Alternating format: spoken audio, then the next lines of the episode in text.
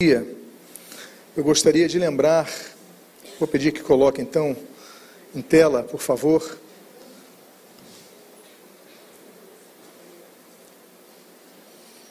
Eu não sei se está funcionando, está funcionando. Nós fizemos a divisão dessa série de estudos em 12 partes. E das três primeiras partes, nós falamos da questão introdutória no domingo passado e hoje nós vamos falar sobre as orientações à igreja sobre a necessidade do estudo das profecias. No domingo que vem, como você pode ver, nós adentraremos na introdução do Apocalipse, falando sobre Apocalipse capítulo 1. Mas antes de falar sobre Apocalipse, vamos falar então sobre a importância das orientações da, na igreja em relação à necessidade do estudo das profecias. Olha, realmente eu creio que não está funcionando isso daqui. Eu vou ficar então fazendo esse sinal e aí vocês vão dando enter, por favor. E o título da mensagem de hoje, ela abrange algumas orientações. E uma delas é uma pergunta: por que a igreja não pode negligenciar o estudo dos tempos finais? O texto de Romanos, capítulo 13, versículos 11 a 12, assim diz: E digo isto a vocês que conhecem o tempo, já é hora de despertarem do sono, porque a nossa salvação está agora mais perto do que quando nós, no princípio, cremos. Vai alta a noite, o dia vem chegando. Deixemos, pois, as obras das trevas e revistamo-nos das armas da luz. Então a igreja precisa despertar-se do sono, porque muitas vezes estamos na igreja, entramos numa rotina, pastores e líderes entram numa rotina de pregações, muitas igrejas só pregam o que nós chamamos de autoajuda, não falam sobre assuntos que são fundamentais na Bíblia, e as profecias fazem parte do arcabouço de doutrinas fundamentais da Bíblia Sagrada. E o apóstolo Paulo diz: Olha, é hora de vocês despertarem do sono.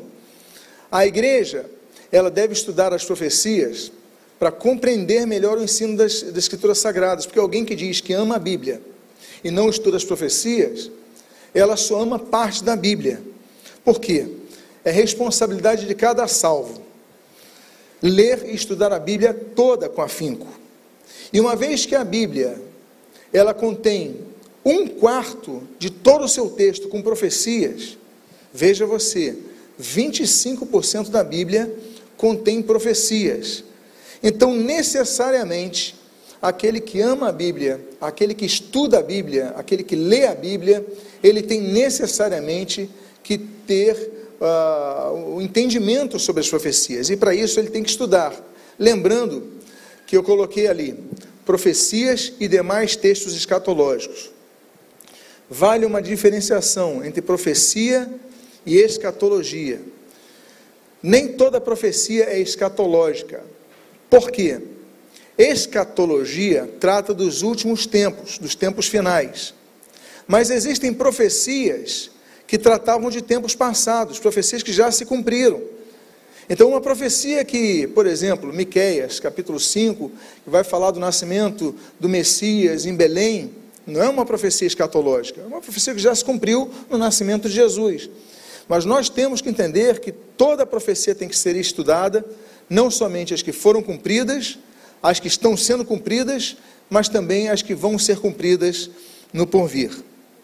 Sobre o, a, o texto do Apocalipse, que nós vamos começar a adentrar no domingo que vem, é importante nós notarmos que, aquilo que nós tratamos no domingo passado nós falamos a respeito de que a profecia ela é dada para o estudo do homem espiritual, aquele que entende as coisas do espírito. E a Bíblia vai falar sobre isso, inclusive na introdução do Apocalipse, que demonstra que esse livro, que é um livro de revelação, ele, ele é um livro a ser tratado com a igreja. Ainda que o não salvo possa lê-lo, claro, deva lê-lo, mas é um livro que só vai ser entendido pelos salvos, pela igreja. Coloquei dois textos aí que você pode ler. O primeiro deles é uma repetição por sete vezes nas sete igrejas do Apocalipse de uma mesma frase. que diz: Quem tem ouvidos, ouça o que o Espírito diz a quem? Às igrejas. Então, o Apocalipse, na sua introdução, já vai dizer que é uma revelação do Espírito Santo às igrejas. No capítulo 1, nós lemos, no versículo número 1, no versículo número 4, assim: Revelação de Jesus Cristo, ou seja, o primeiro versículo do Apocalipse, revelação de Jesus Cristo, a qual lhe deu para mostrar aos seus servos as coisas que em breve vão acontecer. E depois no versículo 4, João as sete igrejas que estão na província da Ásia, ou seja, para mostrar aos seus servos as coisas que vão acontecer. Então, a profecia escatológica, ainda que deva gerar temor, tremor nos não convertidos, mas é escrito para que a igreja estude. Então a igreja, ela não pode negligenciar os estudos proféticos e nem tampouco dentre estes os estudos escatológicos. Até porque, nesse caso, nós podemos compreender melhor as doutrinas da Bíblia. Doutrinas básicas da Bíblia, elas perpassam, muitas delas, pelo passado, pelo presente e pelo futuro. Por exemplo, a doutrina da salvação. A salvação, ela ocorre em três períodos diferentes. Nós temos o passado, a justificação, o presente, a santificação e o futuro, a glorificação. São três estágios.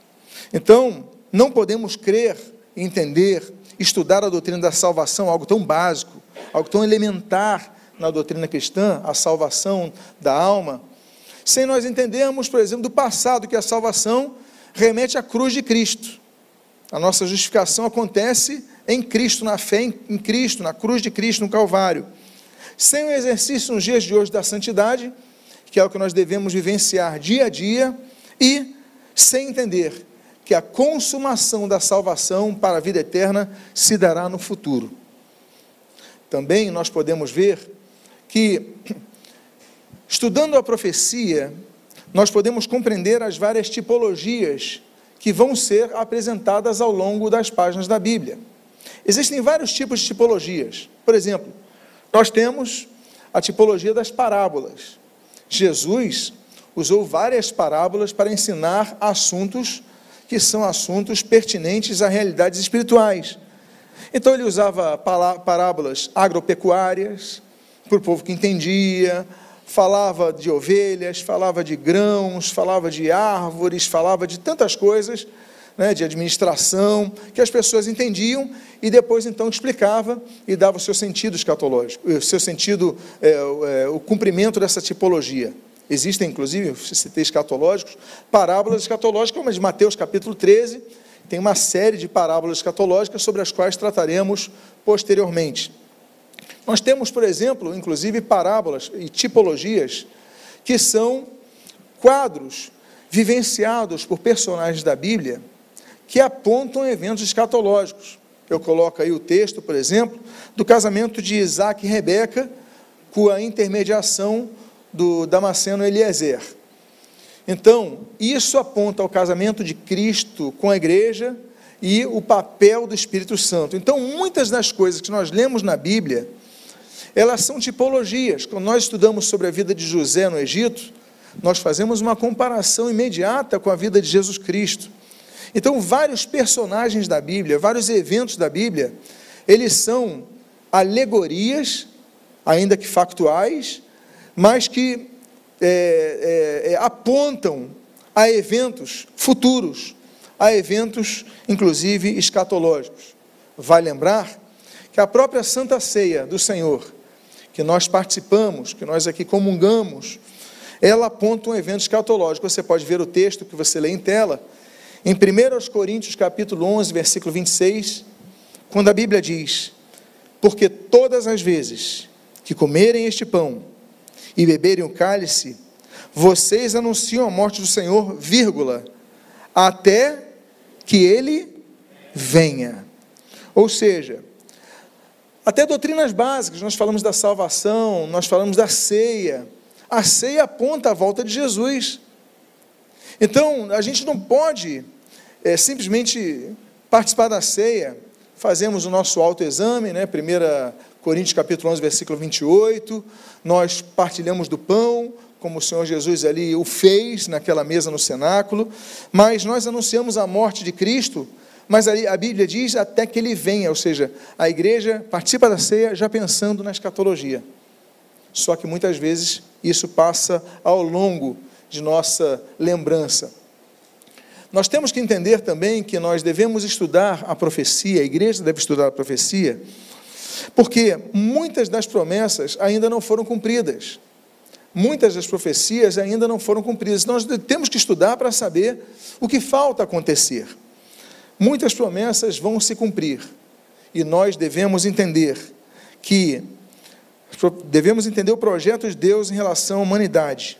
Por exemplo, vários textos do próprio Evangelho o Senhor Jesus aponta eventos futuros. João capítulo 14, versículo 3, nós lemos assim: E quando eu for e preparar um lugar, voltarei e os receberei para mim mesmo, para que onde eu estou, vocês também estejam. Ou seja, voltarei e receberei vocês. Jesus está falando de quem? João capítulo 14. Da sua volta está falando da recepção da igreja, do arrebatamento da igreja. Então, vários textos apontam isso. Mateus 16, 27, nós lemos: Porque o filho do homem há de vir na glória de seu Pai e com os com seus anjos, então retribuirá a cada um conforme as suas obras. Aqui está falando do tribunal de Cristo, que é citado lá em 2 Coríntios, capítulo 5, versículo 10. E esse texto já mostra que nesse tribunal de Cristo, quando vão ser entregues os galardões, conforme as nossas obras, nós não somos, somos salvos pelas obras, mas nós receberemos galardões conforme as nossas obras. Somos salvos pela graça, mas o que nós fizermos aqui redundará no que nós receberemos em glória. E esse texto, inclusive, mostra que essa entrega de galardões vai acontecer naquele período de sete anos, entre o arrebatamento da igreja e o retorno glorioso de Jesus. Então, nesse período, acontecem dois eventos: o tribunal de Cristo, como Jesus então ali coloca, nós podemos ver, vai vir em glória com o Pai com seus anjos, e então retribuirá a cada um conforme as suas obras. E teremos as bodas do Cordeiro, sobre as quais trataremos especificamente depois. E temos o texto de Apocalipse, capítulo 22, versículo 12, quando nós lemos: Eis que venho sem demora. E comigo está o que? A recompensa que tenho para dar a cada um segundo as suas obras.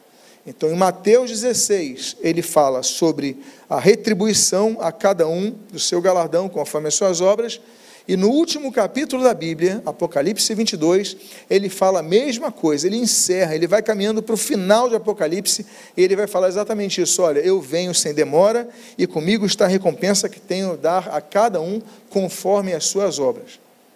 Então, nós vemos que nem todos receberão, não receberemos os galardões de maneira igual.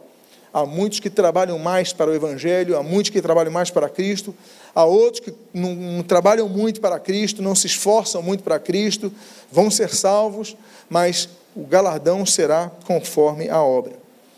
É importante nós estudarmos as profecias, porque a igreja não deve cair no erro de olhar apenas para o tempo presente. Esse é um erro muito comum em muitas igrejas. Eu cito o físico Isaac Newton, Sir Isaac Newton, quando ele escreveu Daniel Apocalipse, 1733, ele escreveu uma grande verdade. Ele disse o seguinte: Perto do tempo do fim, surgirão grupos de homens que voltarão sua atenção para as profecias e insistirão na sua interpretação literal, ou seja, o nosso caso, em meio a muito clamor e oposição. Então, deve o estudante da profecia, devem os pregadores, os professores, os mestres na palavra, os profetas de Deus, enfim, os que anunciam o estudo da mensagem dos tempos do fim, das profecias, que vai haver oposição. Muitas pessoas se opõem a isso, e Newton já tinha essa noção. A igreja não deve cair no erro de apenas observar o tempo presente, por quê?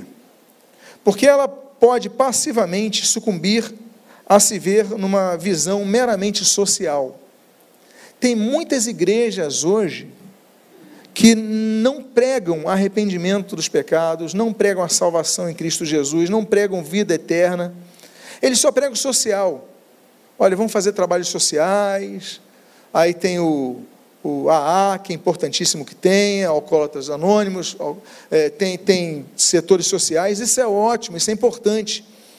Mas uma coisa não pode anular a missão da igreja: pregar o evangelho a toda criatura, o evangelho do arrependimento dos pecados, o evangelho de uma vida com Deus, o evangelho que vê a salvação no céu com Cristo. Senão nós viramos uma mera instituição social travestida de igreja. Tem cruz, tem vitrais bonitos, tem nomes é, históricos, tem centenas de anos, mas nada fazem senão ser uma instituição social. E aí você perde a noção do pecado. Existem igrejas que colocam seus púlpitos padres para pregar. Ou seja, as pessoas têm que se converter a Cristo, já estão pregando, como é que pode? Existem pessoas que, que não pregam o arrependimento. Então, a igreja precisa ser igreja. Precisa pregar sobre a volta de Jesus. E por causa disso, nós temos que entender que tem que pregar sobre céu e tem que pregar sobre inferno. Porque o inferno é uma realidade. Há muitos cristãos que fazem parte de igrejas que não se preocupam em pregar sobre o juízo vindouro elas mitologizam tudo, elas amenizam tudo, e você fica numa igreja, ouve tudo que é mensagem, mensagens que inflam o teu ego, mensagens que te satisfazem, você sai feliz, animado, mas nunca tem uma mensagem confrontadora. Isso não é igreja. Isso é um auditório com nome de igreja, mas não é igreja. Porque a igreja confronta o pecador diante do seu pecado. A igreja diz: olha, se não se arrepender, vai para o inferno. E tem pessoas que nem acreditam no inferno, assim como nem acreditam no céu, e estão nas igrejas. Por isso, que em muitas igrejas existem pessoas incrédulas, estão nas igrejas, mas não se preocupam com a vida após morte. Se o inferno fosse um lugar, não fosse um lugar real, então nós podemos dizer que Jesus errou. Jesus errou. Jesus não somente errou, como ensinou coisas erradas, se nós não acreditarmos no inferno. Por quê? Porque Jesus falou da realidade do inferno. Jesus anunciou a existência, por várias vezes, do local chamado inferno, onde os não salvos vão parecer pela eternidade. Por exemplo, Mateus capítulo 23, versículo 33, o Senhor Jesus diz: serpentes, raça de víboras, como esperam escapar da condenação do inferno? O problema é que muita gente tem uma visão de Jesus muito light, me permitam o termo. É um Jesus paz e amor, um Jesus meio hippie dos anos 60, gente boa, e aí pessoal, sorri para todo mundo. Eles não leem o evangelho todo, não é possível, nunca leram Apocalipse. Jesus é amor, mas Jesus é justiça. Jesus veio trazer paz, mas Jesus trouxe espada, divisão entre os justos e os injustos. Jesus, ele fala da realidade do inferno, Jesus chama de hipócritas, de serpentes, de víboras. E vocês falam, como vocês esperam escapar da condenação do inferno? Jesus é duro. Então nós temos uma visão muito, é, eu vejo assim, muitos filmes sobre Jesus, e, e parece que eles censuram partes mais duras de Jesus, tem que colocar com Jesus completo. E não Jesus editado por paz e amor, porque está tudo bem. Não está tudo bem. Jesus vem dizer que não está tudo bem. Jesus vem dizer que está tudo mal. As pessoas precisam se arrepender. Então, meus amados, Jesus ele comenta sobre a realidade do inferno. E será o local diferente de onde os salvos passarão a eternidade. E ele chama local de castigo eterno. Mateus 25, 40, 41, e no versículo 46 diz assim: O rei respondendo lhes dirá: Em verdade lhes digo que sempre que fizerem, fizeram a um destes meus pequeninos irmãos, foi a mim que o fizeram. Então o rei dirá também aos que estiverem à sua esquerda: Afastem-se de mim, malditos, para o fogo eterno, preparado para o diabo e seus anjos. E versículo 46: E estes irão para o castigo eterno, porém os justos irão para a vida eterna. Jesus fala de dois caminhos. Um é castigo eterno e o outro é vida eterna. Ou seja, ele antepõe duas realidades. Ele é claro no seu, nos seus discursos, é claro nas suas mensagens, nas suas pregações, nos seus sermões. Dois caminhos, dois destinos. É vida eterna ou é castigo eterno? Então, será que Jesus errou? Será que Jesus mentiu? Não. O inferno é uma realidade. E ele diz então que o destino, esse destino, ele depende de cada um, da responsabilidade de cada pessoa para decidir para onde vai.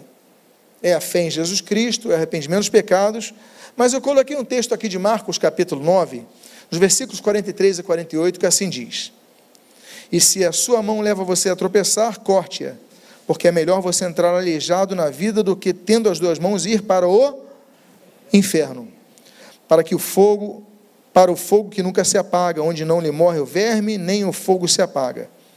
E se o seu pé leva você a tropeçar, corte-o, pois é melhor você entrar na vida aleijado do que tendo os dois pés ser lançado no inferno, onde não lhes morre o verme, nem o fogo se apaga. E se um dos olhos levar você a tropeçar, arranque-o, pois é melhor você entrar no reino de Deus com um olho só do que tendo os dois ser lançados no inferno, onde lhes, não lhes morre o verme, nem o fogo se lhes apaga. Ou seja, nós devemos cuidar de nossa vida. E a característica fundamental do inferno, porque eu não vou, eu estou fazendo um estudo sobre o inferno, estou falando sobre a realidade do inferno. Depois nós trataremos sobre a vida pós-morte sobre quatro locais na Bíblia que a Bíblia denomina como sendo inferno, locais distintos, dimensões distintas. Isso é um estudo específico que trataremos posteriormente. Mas a característica fundamental desse local é a ausência da possibilidade daquelas pessoas sentirem a manifestação da presença de Deus. Por quê? Porque serão banidos dela. Segundo Tessalonicenses, nós lemos no versículo 1 do capítulo 1, perdão, no versículo 6 a 9, é o seguinte: É justo para com Deus que ele retribua com tribulação aos que causam tribulação a vocês, e que dê a vocês que estão sendo atribulados alívio, juntamente conosco, quando do céu se manifestar o Senhor Jesus com os anjos no seu poder. Você está falando do futuro. Em chama de fogo, tomando vingança contra os que não conhecem a Deus e contra os que não obedecem ao Evangelho de nosso Senhor Jesus. A vingança sobre dois tipos de pessoas: os que não conhecem a Deus e os que não obedecem ao Evangelho. Agora, veja o que diz o texto do apóstolo Paulo: Estes sofrerão penalidade de eterna destruição, banidos da face do Senhor e da glória do seu poder. Então, uma característica não é só o sofrimento, mas é a ausência do, do sentir a presença de Deus. Porque, diz o texto, serão banidos da face do Senhor. Por fim, vale considerar nesse sentido que Deus anunciara na antiga aliança, no Antigo Testamento, um local chamado local de vergonha eterna, a ser ocupado no porvir na chamada segunda ressurreição. Diz Daniel, capítulo 12, nos versículos 1 e 2. Nesse tempo, se levantará Miguel, o grande príncipe e o defensor dos filhos do povo de Deus. Depois vamos falar sobre o papel de Miguel como o defensor da nação de Israel. Isso é um assunto posterior. O grande príncipe, o defensor dos filhos do povo de Deus, e haverá tempo de angústia, como nunca houve, desde que existem nações até aquele tempo. Mas, naquele tempo, o povo de Deus será salvo, todo aquele que for achado inscrito no livro. Muitos dos que dormem no pó da terra ressuscitarão. Olha só o que, diz depois dessa vírgula. Uns para a vida eterna, e outros para vergonha e horror eterno. Ou seja, a doutrina do inferno, ela pode ser vista no Novo Testamento, no Antigo Testamento, de maneira clara e sempre concordante. Ou seja, havendo sempre uma, uma concórdia entre si, que é um local de horror, de castigo, de dor eterna.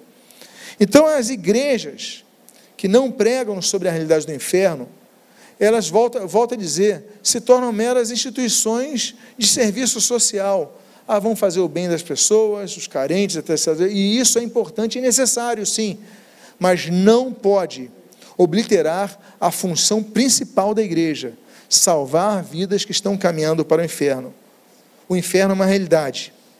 Mas a vida ao lado de Deus também é uma realidade.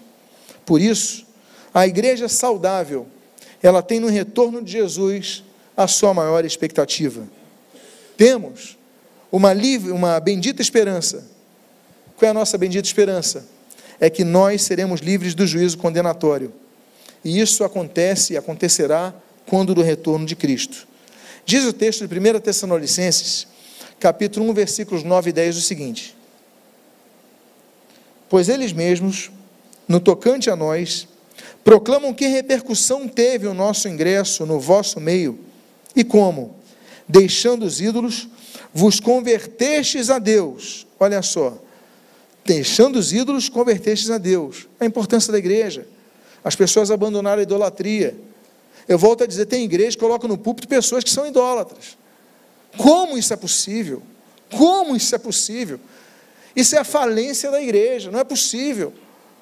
Deixando os ídolos, vos convertestes a Deus, para servirdes o Deus vivo e verdadeiro. Agora, olha só o que diz a continuação do texto. E para aguardares, aguardardes, perdão, dos céus o seu filho, para a palavra escatológica a quem ele ressuscitou dentre os mortos, Jesus, que nos livra da ira vindoura. Ou seja, aguardamos Jesus para que sejamos livres da ira vindoura. Essa é a bendita esperança, a nossa bendita expectativa, o retorno de Jesus. Agora, o arrebatamento, o que, é que vai acontecer depois? Nós temos que entender que, de um lado, nós somos salvos, estamos livres, seremos livres da condenação eterna. Mas, por outro lado, o arrebatamento da igreja, como eu citei para vocês, mencionando o texto de 2 Coríntios 5,10, que já leremos, fala que quando a igreja for arrebatada, ela vai prestar contas a Cristo sobre os seus atos durante a peregrinação eterna, uh, terrena. Perdão. Diz o texto de 2 Coríntios capítulo 5, versículo 10. Por quê? Importa que todos nós, a Igreja de Cristo, compareçamos perante o tribunal de Cristo, para que cada um receba segundo o bem ou o mal que tiver feito por meio do corpo.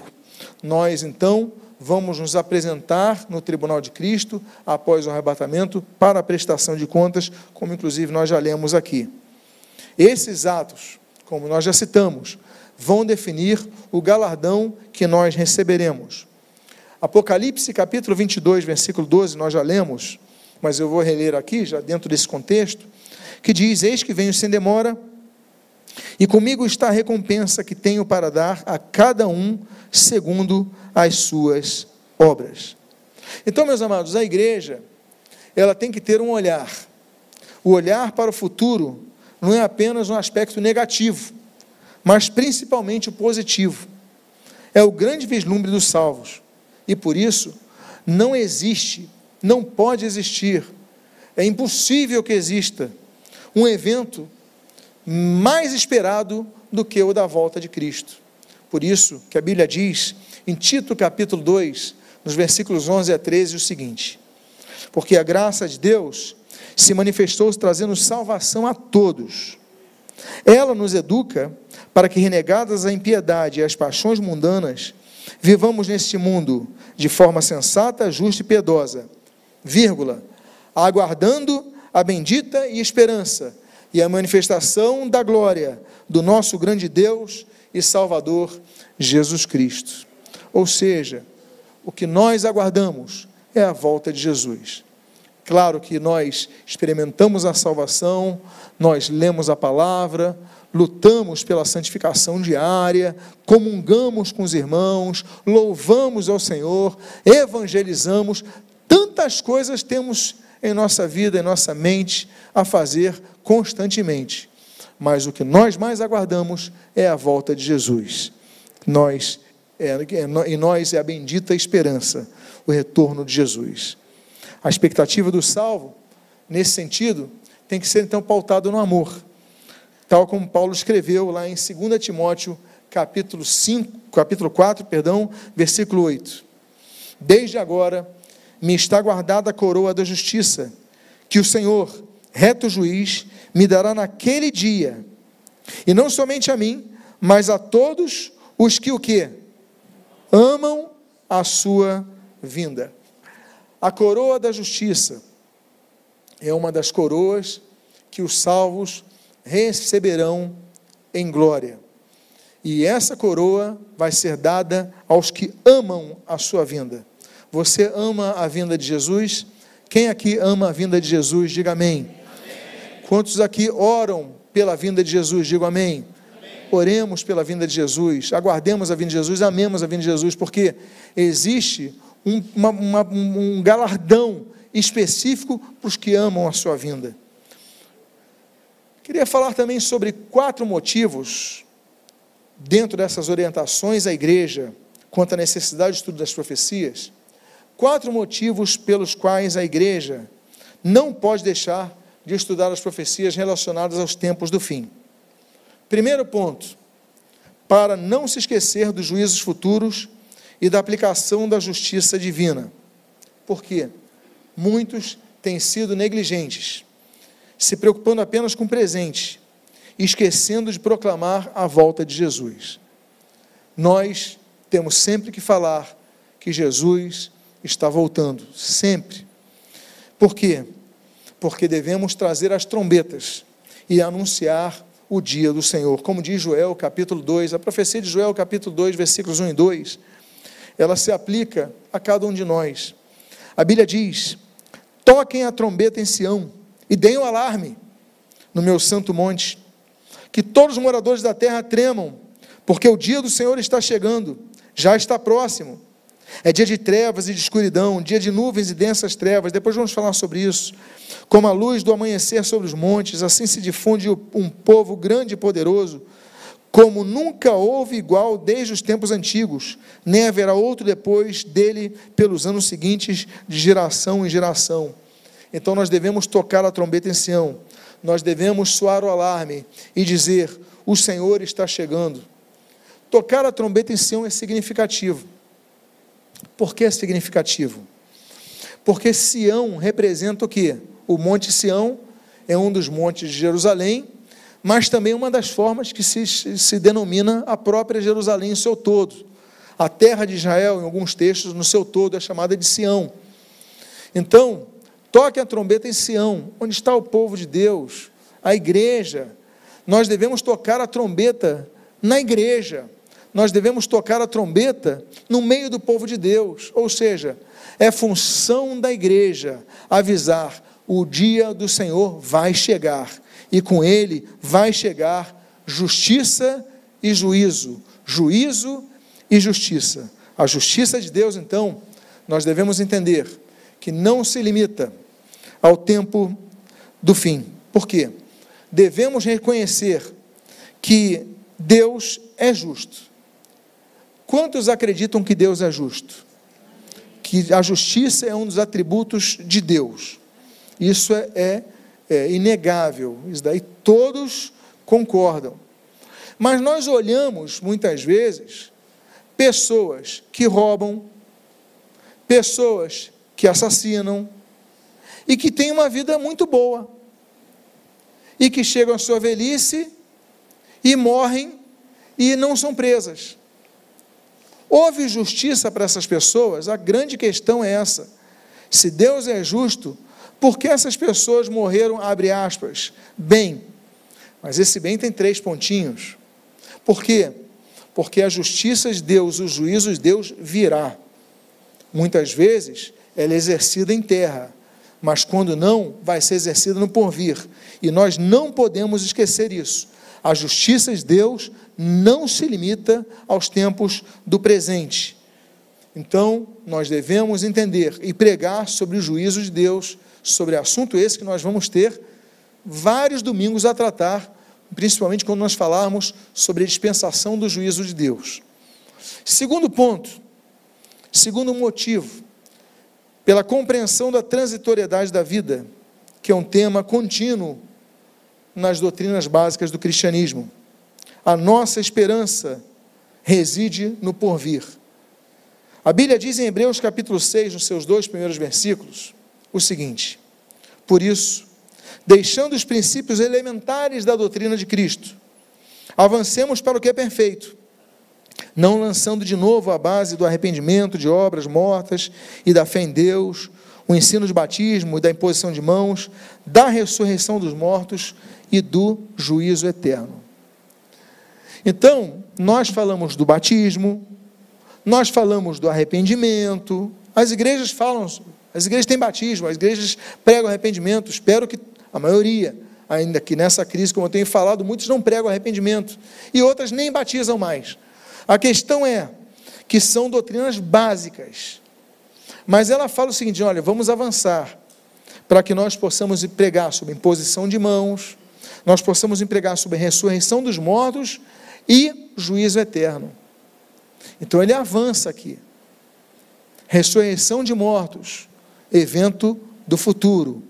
Juízo eterno, evento consequente, futuro consequente à ressurreição dos mortos. Uns ressuscitarão para a vida, como nós lemos Daniel capítulo 12, outros para horror eterno. Terceiro motivo, pela importância que a Bíblia concede às profecias. A profecia é tão importante na Bíblia que ela ocupa 25% de todo o texto. É registrada em frases, registrada em versículos, registrada em capítulos. Há capítulos como Mateus 24, Mateus 25, Lucas 21, Mateus 13, uh, 1 Tessalonicenses 4, 1 Coríntios capítulo 15. Há muitos capítulos que são sumamente escatológicos. Então, não são frases, versículos, capítulos, é a Bíblia, é, livros da Bíblia. Todos os livros proféticos, Isaías, Jeremias, Lamentações, Ezequiel, Daniel, é, Oséias, Joel, Amós, Obadia, Jonas, Miqueias, Naum, Abacuque, Sofonias, Ageu, Zacarias, Malaquias, assim como textos, como do próprio Novo, Novo Testamento, o livro de Apocalipse, por completo. Então, 25% da Bíblia é totalmente voltado à profecia. E dentre estas, muitas das profecias escatológicas, as quais ainda vão se cumprir. Existe, inclusive, uma bênção específica no livro de Apocalipse para quem estuda as profecias. Quantos aqui querem receber uma bênção especial da parte de Deus? Deus é fornecedor, é fonte inesgotável de bênçãos. Mas existe um texto na Bíblia que fala claramente que o estudante da profecia recebe uma bênção específica. Ele está em Apocalipse capítulo 1, versículo 3, o qual, no qual nós lemos: Bem-aventurado aquele que lê, e bem-aventurados aqueles que ouvem as palavras da profecia e guardam as coisas nela escritas, nela escritas, pois o tempo está próximo. Ou seja, há uma bênção para quem lê, para quem ouve e para quem guarda as palavras da profecia. Ler, ouvir, guardar. Aqui nesse momento você está ouvindo. Mas o que, que você deve fazer em casa? Você deve ler. E o que você deve fazer em todo o tempo da sua vida? Você deve guardar no seu coração as palavras da profecia. Então Deus vai te dar uma bênção específica pelo que cumprindo a, a promessa nós lemos ali em Apocalipse 1:3, vai se realizar. Quarto motivo, pelo fato de que metade das profecias ainda não se cumpriram. Vocês lembram que eu falei que a Bíblia, um quarto da Bíblia é de profecias. Então tu pega todas essas profecias e você vai entender que metade dela, delas ainda não se cumpriram. Por isso, é obrigação da igreja despertar e estudar as profecias, observando os sinais relacionados ao, à salvação futura, como nós falamos aqui. O texto de Romanos, capítulo 13, nós lemos apenas o versículo 11, mas eu vou ler agora o versículo 11 e o 12. Como diz assim, que diz assim: Digo isto a vocês que conhecem o tempo. Já é hora de despertares do sono, porque a nossa salvação está agora mais perto do que quando no princípio cremos. Vai alta a noite, o dia vem chegando. Deixemos, pois, as obras das trevas e revistamo-nos das armas da luz. Outra coisa que nós devemos entender é que a volta de Jesus, ela traz exortações aos que estão frios, mornos e quentes na fé. Existem três estados que uma pessoa pode estar na sua fé, que professa a fé em Cristo. Ela pode ser fria, ela pode ser quente, ela pode ser morna. E a volta de Jesus traz exortação aos três grupos. Exortações aos três grupos. A Bíblia diz no texto de Apocalipse, capítulo 3, versículos 15 a 16, o seguinte: Conheço as obras que você realiza. Você não é nem frio nem quente. Quem dera você fosse frio ou quente. Assim, porque você é morno e não é nem quente nem frio, estou a ponto de vomitá-lo da minha boca disse o Senhor Jesus à igreja de Laodiceia, sobre a qual estudaremos daqui alguns domingos. Então, meus amados, nós devemos entender qual é o nosso estado. E, independentemente do nosso estado, nós devemos entender que existe uma mensagem. Primeiro, estado de fé. Exorta ao não convertido, ou seja, ao frio, ao que está afastado, que não tem fé Exorta não convertido a buscar a sua salvação, para que sejam livres da condenação. Diz João capítulo 3, versículo 18 o seguinte: Quem nele crê não é condenado. Mas o que não crê, o que, que diz o texto? O que, que diz? Já está condenado, porque não crê no nome do unigênito Filho de Deus. Eu vou reler esse texto, que nós conhecemos de cor, o João 3,16. Mas nos esquecemos dos dois versículos depois, João 3,18. E o texto diz: quem crê não é condenado, mas o que não crê já está condenado, já é um fato. A condenação já existe, já é um fato. O texto de Romanos 1, versículo 8, eh, perdão, versículos 1 e 4 diz assim: Agora, pois, já não existe nenhuma condenação para os que estão em Cristo Jesus, versículo 4 que não, que não vivemos segundo a carne, mas segundo o Espírito. Então, aqueles que estão em Cristo, eles não têm condenação. Aqueles que não estão em Cristo já estão condenados e tem que reverter esse quadro.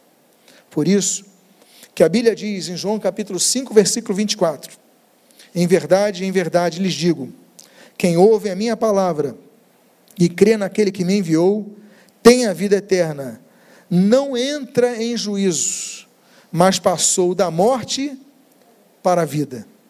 Ou seja, há uma transferência de estado. Passou da morte para a vida. Então ele não entra em juízo.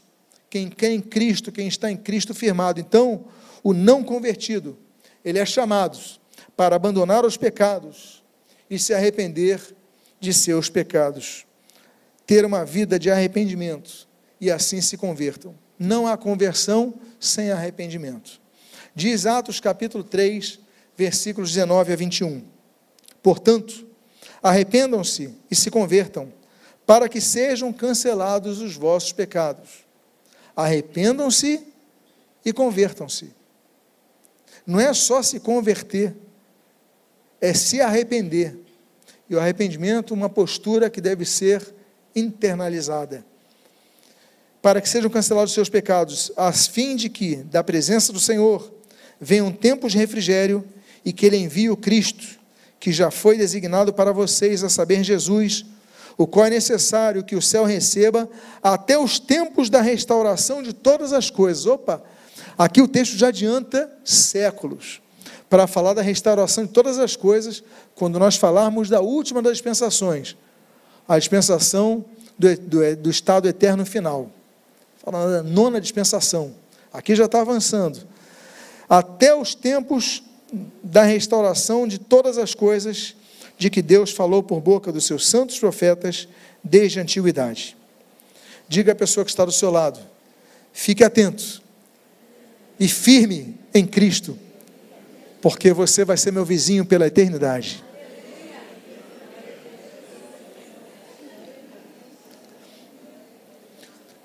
O segundo estado de fé, nós mencionamos três estados de fé. O segundo, exorta ao desviado a salvar-se.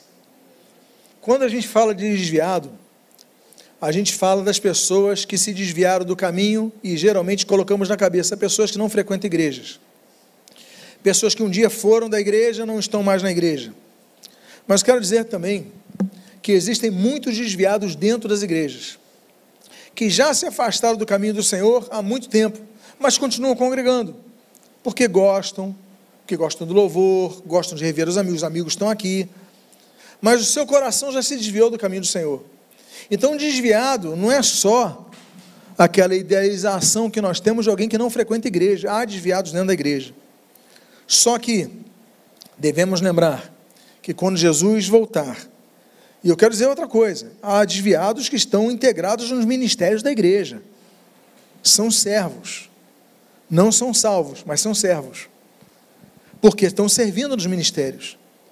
Tocam, cantam, pregam, evangelizam, dão aula para as crianças, mas estão desviados. Então, são pessoas que estão servindo. E nós devemos lembrar da parábola dos talentos de Mateus, capítulo 25, especialmente no versículo 20, 19, eh, quando diz depois de muito tempo, o senhor daqueles servos voltou e fez um ajuste de contas com eles. E você lembra, aquele que recebeu um talento, guardou, Jesus ele fala sobre a vida daquela pessoa, que ela ia perder não somente seu talento, mas ela, enfim, um servo mau e negligente, ia se apartar do Senhor. Uma tristeza o fim daquela pessoa. Então, não adianta nós devemos buscar uma vida de relacionamento com Deus, uma vida que demonstre arrependimento diante do Senhor, porque o Senhor vai voltar e vai prestar contas do que nós temos feito. O desviado, ele deve ser despertado da realidade espiritual da época da ira que se avizinha, entendendo que nós devemos, através de Cristo, somente através de Cristo, ser poupados, o crente fiel ao Senhor, da ira vindoura.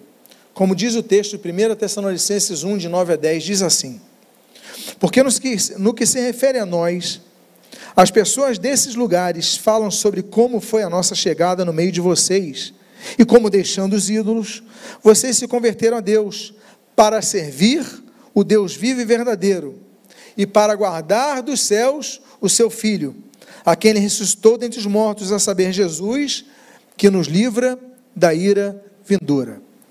Olha aqui o, os três estágios, que são os estágios necessários, ideais, que a pessoa deve transcorrer na sua vida espiritual.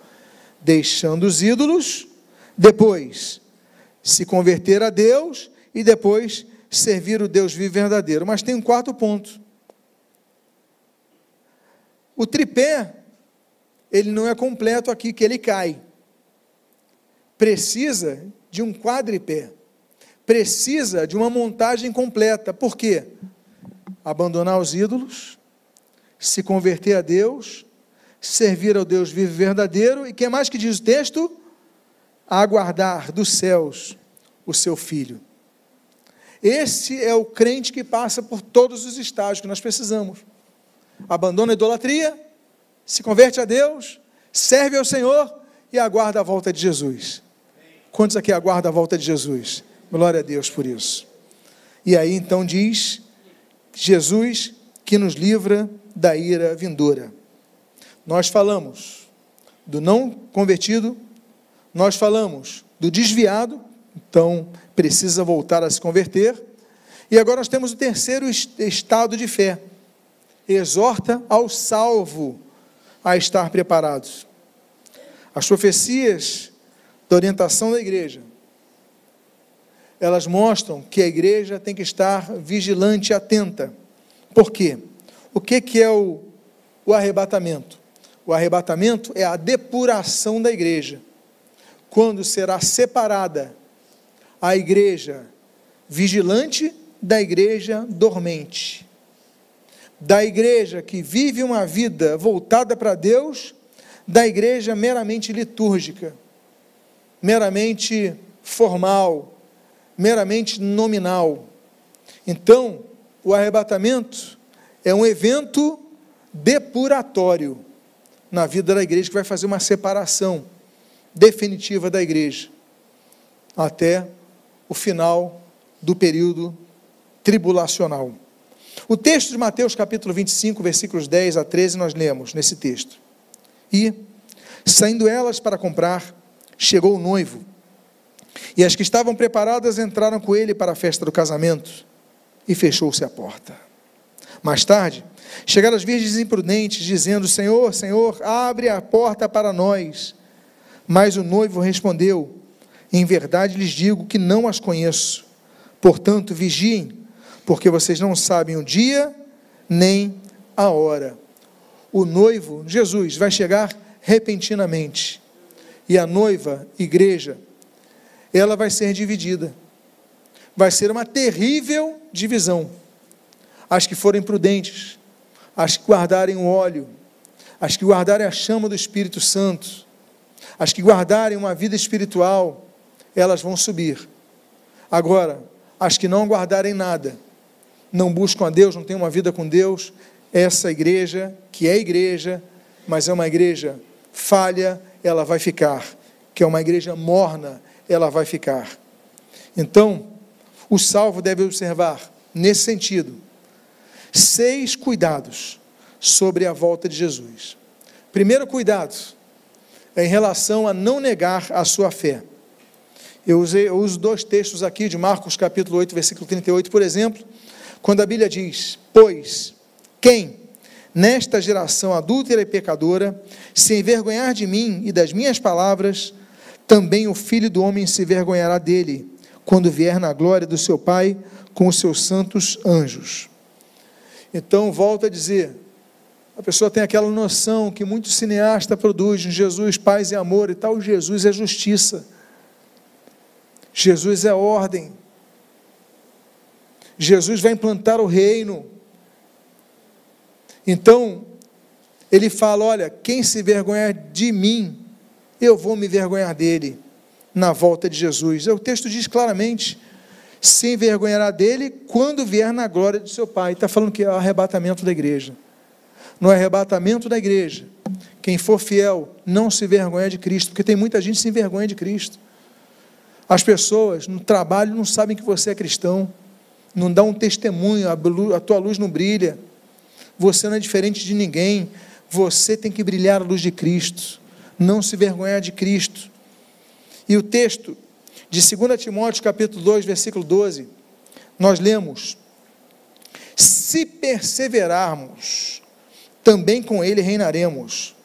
Se o negarmos, ele, por sua vez, nos negará. Portanto, temos que perseverar com nossa fé. A história, a história humana, ela tem um registro de séculos e séculos de perseguição aos cristãos, quando muitos morreram para manter a sua fé. E eu tenho certeza que um dia conheceremos esses nobres irmãos que morreram pela causa de Cristo, os chamados mártires. Segundo cuidado, não devemos esfriar na fé, mas devemos permanecer firmes.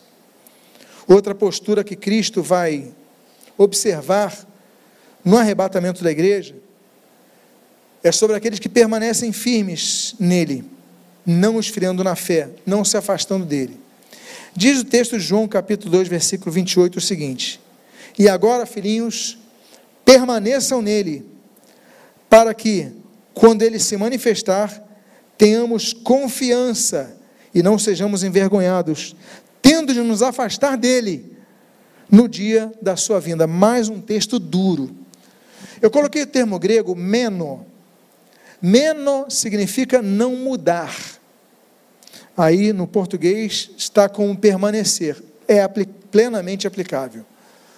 Agora, filhos, filhinhos, como ele diz o texto, não mudem nele, não mudem o seu estado para com Cristo, ou seja, permaneçam como vocês estão, para quando ele se manifestar, temos confiança, não sejamos envergonhados, tendo que nos afastar dele no dia da sua vinda.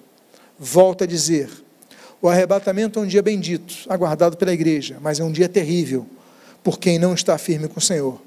Porque um dia que a igreja santa, a igreja que aguarda Cristo, que permanece em Cristo, ela vai ser separada daqueles da igreja que não permanecem em Cristo. Infelizmente, eu posso dizer a vocês, pelo que eu creio, baseado nas Escrituras Sagradas, de que quando Cristo voltar, um vai estar no campo, vai subir e outro vai ficar. Um vai estar em casa, vai subir e outro vai ficar. Um vai estar na igreja e vai subir e outro vai ficar. E infelizmente, muitas igrejas continuarão lotadas de pessoas, enquanto outras ficarão vazias. Que igreja nós queremos ser? Permaneça menor, firme no Senhor, não mude. Por essa razão, nós devemos andar com vigilância e perseverança, guardando o que receberemos dele até a volta, como ele declarou para as igrejas de Tiatira e Filadélfia. Diz o texto de Apocalipse 2, 25 e 3, 11. Então, somente vocês conservem o que têm, até que eu venha. E diz o texto desse capítulo 3, 11: Venho sem demora, conserve o que você tem, para que ninguém tome a tua, a sua, perdão, coroa. Ou seja, nós devemos conservar a nossa fé, porque quando Jesus voltar, ninguém vai tomar a nossa coroa, ninguém vai tocar, to, to, tomar o nosso galardão. Temos que permanecer firme. Terceiro dos seis cuidados, devemos manter uma vida santa.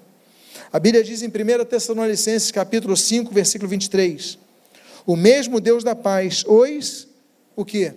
Santifique em tudo, e que o espírito, a alma e o corpo de vocês sejam conservados íntegros e irrepreensíveis na vinda de nosso Senhor Jesus Cristo. O que é irrepreensível? É sem motivo para repreensão. Quarto cuidado. Devemos suportar as intensas provas nas perseguições. Meus amados, ao longo da história humana, a igreja, ela teve como eu já citei para vocês, miríades de salvos que foram martirizados injustamente por causa de sua fé. Miríades. As perseguições dos imperadores romanos, a Inquisição da Igreja Católica Romana, a perseguição do regime nazista na Alemanha contra os que não faziam parte da igreja nazista, ou seja, das igrejas confessantes, como nós lemos ali por exemplo, Dietrich Bonhoeffer e outros mártires da fé daquele período. Hoje, no período do comunismo, a partir de 1917, na Revolução Comunista, lá em outubro, nós temos quantos cristãos foram mortos por aquele regime. E hoje, ainda continua na Coreia do Norte essa perseguição. E hoje, nos países muçulmanos, Quantos cristãos estão sendo presos, torturados, condenados e mortos por causa da sua fé? Continua. A Missões Portas Abertas continua com o seu trabalho. A janela 1040 é uma realidade por causa da fé cristã e cristã. Agora, existem outros tipos de perseguições. No Brasil, por exemplo, lá no Brasil, a Constituição garante a liberdade de culto. Existe. Nós estamos vivendo isso hoje. Quando você discorda do que a maioria da sociedade diz, você é perseguido. Não é verdade o que acontece conosco? Nós temos uma posição, nós temos uma postura, nós temos nossos princípios. Quando a gente declara esse princípio, não, eu discordo disso, ai de você se discordar da maioria. Eles te taxam de tudo, te tiram dos grupos sociais, te tiram dos grupos de amigos. Então nós devemos ficar atentos em relação a isso, às leis que nos impedem de pregar nós devemos ter em mente aquilo que o Senhor Jesus falou em João capítulo número 15. Diz o Senhor Jesus no versículos 8 a 19: Se o mundo odeia vocês, odeia vocês, saibam que antes de odiar vocês, odiou a mim. Se vocês fossem do mundo, o mundo amaria o que era seu, mas vocês não são do mundo. Pelo contrário, eu dele os escolhi e por isso o mundo odeia vocês. Então, ser odiado pelo mundo virá motivo de piada, de riso, de chacota dos amigos. Isso para nós é motivo de alegria, porque o mundo nos odeia, porque nós amamos Cristo e mantemos os nossos princípios, mantemos firmes a nossa fé em Cristo. Agora, esse ódio que Jesus falou na época dele, no primeiro século do cristianismo, ele, segundo o capítulo escatológico de Mateus 24, aumentaria em proporções cada vez maiores no final dos tempos. Mateus 24, versículos 7 e 8 diz assim, 7 a 9 diz assim: Porque nação se levantará contra nação, e reino contra reino. Haverá fomes e terremotos em vários lugares. Porém, todas essas coisas são o princípio das dores. Vocês serão entregues e serão maltratados, e eles o matarão vocês serão odiados por todas as nações por causa do meu nome. Meus amados, países hoje estão cada vez mais impedindo a pregação do Evangelho. Aí você fala, ah, mas isso não existe. Não existe esse perigo no Ocidente. Estava na França pregando na igreja de uma prima. Quando chegou o marido dela, ele falou: Olha, a polícia me parou me chamou, veio aqui na igreja, me chamou. Por quê? Porque uma irmã da igreja, que é professora, viu uma criança que estava deprimida, ela foi orar por ela, falou do amor de Jesus para ela. E é proibido você fazer isso. Hoje, na França. Aí você fala, isso não acontece nos dias de hoje. Isso está acontecendo. As leis estão vindo. Essa semana, o primeiro-ministro de Israel, Benjamin Netanyahu, ele está passando uma crise uma crise política, mas ele quis, quis implantar uma mudança na Suprema Corte, está conseguindo, com a maioria que ele conseguiu ali no parlamento, no Knesset, Israel. Mas esse parlamento, ele colocou uma lei para ser aprovada em Israel essa semana. Eu estou falando de algo que aconteceu entre domingo passado e hoje. Uma lei que impede a evangelização em Israel. Você não pode evangelizar ninguém em Israel hoje. Netanyahu conseguiu, o Netanyahu, Benjamin Netanyahu, primeiro-ministro de Israel, desculpem. Ele conseguiu barrar essa lei, com a maioria que ele conseguiu. Então, graças a Deus por essa postura de Netanyahu, senão nem em Israel a gente podia pregar o evangelho. Essa lei, ela foi barrada essa semana. O que, que isso significa? que o cerco está se fechando em todo mundo, que se diz livre e democrático. Então, nós devemos entender isso. Quinto, devemos vigiar em todo o tempo. Os alertas contra as vigilâncias são claros. E Jesus disse que nós devemos estar preparados. Mateus capítulo 24, mais uma vez, só que os versículos 42 e 44 nós lemos. Portanto, vigiem. Vocês não sabem que dia virá o Senhor de vocês Porém, considerem isto: se o pai de família soubesse a que horas viria o ladrão, vigiaria e não deixaria que a sua casa fosse arrombada.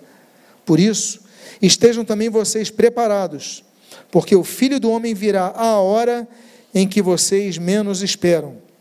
E Lucas capítulo 12, versículo 35 a 38 diz assim: Estejam preparados, com o corpo cingido e as lamparinas acesas Façam como os homens que esperam pelo seu Senhor ao voltar ele das festas do casamento, para que logo abram a porta quando vier e bater. Bem-aventurados aqueles servos a quem o Senhor, quando vier, encontrar vigilantes. Em verdade lhes digo que ele há de cingir-se, dar-lhe lugar à mesa e, aproximando-se, os servirá. Que ele venha à meia-noite ou de madrugada, bem-aventurado eles se os encontrarem vigilantes. Então nós temos que entender o significado dessa volta de Cristo. Devemos estar vigilantes, porque a volta vai ser muito rápida, sem atraso. Existe um texto que está em Apocalipse capítulo 22, no versículo número 12 e 20, diz assim: Eis que venho sem demora, e comigo está a recompensa que tenho para dar a cada um segundo as suas obras. Depois, no versículo 20, penúltimo versículo da Bíblia, diz: Certamente venho sem demora. Amém, vem Senhor Jesus. Você nota que eu coloquei uma palavrinha grega ali chamada taqui. O que, que é taqui? É velozmente, é rapidamente. Então tem muita gente que confunde, eis que venho sem demora, como se Jesus falasse, eu já estou voltando amanhã. Não é isso. Esse sem demora não é logo, mas esse sem demora é tá aqui, velozmente. Significa que a volta de Jesus vai ser como abrir e piscar de olhos. Esse é o sentido de estar aqui no grego. Então nós devemos ter esse cuidado. E sexto e último cuidado antes de nossa conclusão, não retroceder para a perdição. Existe um texto de Hebreus, capítulo número 10, dos versículos 36 a 39, que diz: Vocês precisam perseverar, para que, havendo feito a vontade de Deus, alcance a promessa. Se você não perseverar, não vai alcançar a promessa. Porque ainda dentro de pouco tempo, aquele que vem virá e não irá demorar. Mas o meu justo viverá pela fé, e se retroceder, o justo pode retroceder, ele pode desviar, ele pode apostatar. Se ele retroceder, dele a minha alma não se agradará. Nós, porém, não somos dos que retrocedem para a perdição, mas somos da fé para a preservação da alma. Então a igreja tem aqueles que retrocedem para a perdição, perdem sim a salvação, mas nós não somos desses que retrocedem. E eu concluo a mensagem de hoje, dizendo que a volta de Jesus aponta ao término da boa obra iniciada em nossas vidas. Quero lembrar que Jesus não é apenas o autor da nossa salvação, mas ele é o autor e consumador da nossa fé. E esse término se dará quando do seu retorno, quando acontecerá a consumação de nossa salvação. Tanto é que Filipenses, capítulo 1, versículo 6, diz: Estou certo de que aquele que começou a boa obra em vocês há de completá-la até o dia de Cristo Jesus, até o dia do seu retorno. Ele vai completar a boa obra. O nosso próximo estudo, nós falaremos sobre o texto que você está em tela, Apocalipse. Dedicaremos os próximos domingos ao início de Apocalipse, aos três primeiros capítulos de Apocalipse, 1, 2 e 3 quando nós falaremos de Cristo glorificado domingo que vem, e a seguir nos outros domingos sobre as igrejas da Ásia, as sete igrejas do Apocalipse. Então, quero convidar você a que no próximo domingo esteja aqui para tratarmos Jesus Cristo, a chave do estudo do Apocalipse. Vamos então trabalhar em Apocalipse capítulo 1. Que Deus abençoe a sua vida rica e abundantemente em nome de Jesus.